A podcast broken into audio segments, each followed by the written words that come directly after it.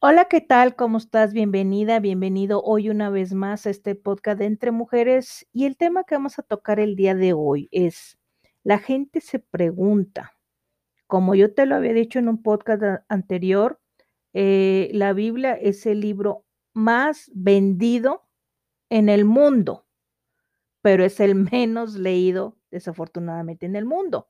Y tú te has de preguntar, bueno, ¿qué es la Biblia y cómo voy a entender yo la Biblia? Bueno, la Biblia, déjame decirte, está compuesta por 66 libros dividido en dos testamentos o dos pactos, Antiguo Testamento y el Nuevo Testamento, el Antiguo Pacto y el Nuevo Pacto. Fue escrita por aproximadamente 40 escritores distintos, todos ellos inspirados en un periodo que abarca de 1600 años quienes vivieron déjame decirte, en lugares diferentes. En el Antiguo Testamento contiene 39 libros, abarcando un tiempo desde la creación del mundo hasta el regreso de los israelitas del exilio babilónico. El Nuevo Testamento contiene 27 libros que cubren desde el nacimiento de Jesús hasta el Apocalipsis. Es recomendable que leas, ya te lo había dicho, desde eh, empezando por el Nuevo Testamento de principio a fin, capítulo a capítulo y no te saltes ninguno. Es una guía para tu vida cristiana. Se recomienda leerlo por lo menos tres capítulos al día. La Biblia, déjame decirte que es un mapa con instrucciones, enseñanza, un plan, un destino para uno mismo. Sí, tú que me estás escuchando, la Biblia es una enseñanza, es un plan para ti que me estás escuchando. La palabra de Dios es como una luz o un faro para guiarnos. Nos dice Salmos 119, 105. Lámpara es a mis pies tu palabra y lumbreras a mi camino.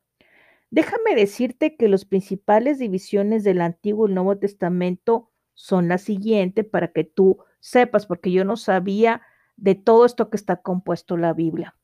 En el Antiguo Testamento, los 39 libros se le llama la ley o el Pentateuco. La ley o el Pentateuco, que son cinco. Estos libros lo componen por Génesis, Éxodo, Levítico, Números y Deuteronomio. Después vienen los libros históricos, que son 12, que es Josué, Jueces, Ruth, Primera y Segunda de Samuel, primera y segunda de Reyes, primera y segunda de Crónicas, Esdras, Nehemías y Esther. Y luego vienen esos libros poéticos y de sabiduría, que son cinco, que es el de Job, son los Salmos, Proverbios, Eclesiastés y Cantares. También vienen los profetas mayores, que son cinco. Y estos profetas mayores son Isaías, Jeremías, Lamentaciones, Ezequiel y Daniel. Esos son los libros del Antiguo Testamento. En el Nuevo Testamento está compuesto por 27 libros. Estos libros son los evangelios, que son cuatro, que es Mateo, Marcos, Lucas y Juan. La historia, que viene siendo el libro de los hechos. Las epístolas de Pablo, que son 13, que son Romanos, primera y segunda de Corintios, Gálatas, Efesios, Filipenses, Colosenses, primera y segunda de Tesalonicenses, primera y segunda de Timoteo, Tito y Filemón. Las epístolas generales que son ocho, que es Hebreo, Santiago, primera y segunda de Pedro, primera, segunda y tercera de Juan y Judas. Pero también en el Antiguo Testamento vienen los profetas menores, que son doce. Y estos profetas menores son Oseas, Joel, Amós, Abdías, Jonás, Miqueas, Nahum, Habacuc, Sofonías, Ageos, Ageo, perdón, Zacarías y Malaquías. Y la profecía, que es el último libro con el que termina la Biblia, es el apocalipsis. Y bueno, la gente dice que estamos viviendo tiempos apocalípticos porque se están cumpliendo las profecías con esto que nos está pasando del confinamiento, del coronavirus. Pero ahora, ¿por qué necesitamos la Biblia? Nadie puede vivir la vida plenitud sin conocer la verdadera palabra de Dios. El hombre no vive de pan únicamente, sino de toda palabra que sale de la boca de Dios. Y esto viene en el Evangelio de Mateo eh, capítulo 4, versículo 4. ¿De dónde vino la Biblia? De Dios mismo. Dios escogió a muchas personas para que escribieran lo que Él quería, porque toda la escritura es inspirada por Dios. Segunda de Timoteo 3:16, es decir, los hombres hablaron de parte de Dios bajo el impulso del Espíritu Santo. Segunda de Pedro 1:21. Veamos el siguiente esquema para facilitarnos y comprender la palabra de Dios. Oír en Romanos 17. Leer Deuteronomio 17, 19. Estudiar Proverbios 2 del 1 al 6. Memorizar Salmos 119, 11 y meditar en Josué 1, 8. Es recomendable que cuando tú que me estás escuchando y leas la palabra, lo hagas en voz alta. ¿Por qué? Porque si al, hacerlo de esta manera estás hablando, oyendo, confesando y estudiando, todo a la vez. Con esto estás proclamando y confesando vida con la palabra de Dios sobre tu espíritu, tu alma, tu mente y tu cuerpo. Déjame decirte que es importante exaltar algunos de los reconocimientos de la Biblia. Número uno, el mundo reconoce su divinidad. Todos los pensadores colocan la Biblia en una clase especial porque reconocen que tiene su carácter sobrenatural. Dos, ha sido traducida a más idiomas y dialectos que cualquier otro libro y además es el que goza de mayor venta y circulación en el mundo, pero eso sí, poco leída.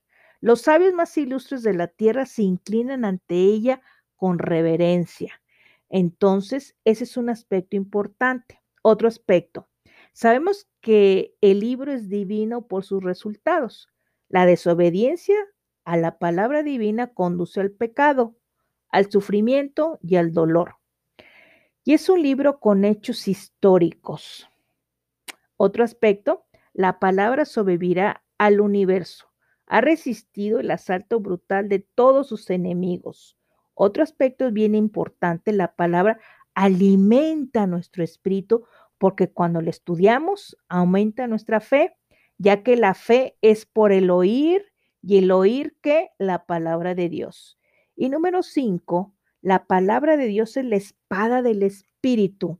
La armadura en Efesios, en el capítulo 6 del versículo 10 al 18, en toda armadura hay partes para proteger y para atacar. La espada, a diferencia de otras partes, es para atacar. Una espada puesta, siempre su funda, no sirve para nada. Y yo te invito a reflexionar. Para ti, ¿qué significa orar? ¿Qué significa para ti la Biblia?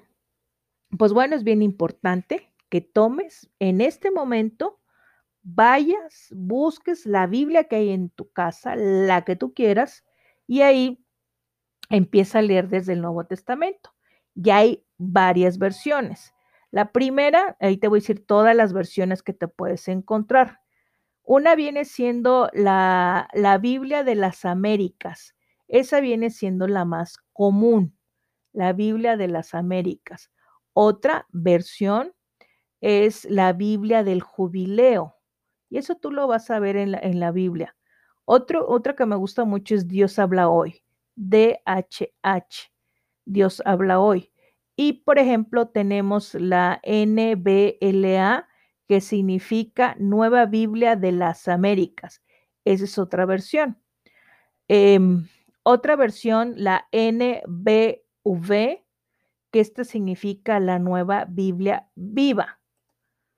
Y tenemos la nueva traducción viviente, la nueva versión internacional.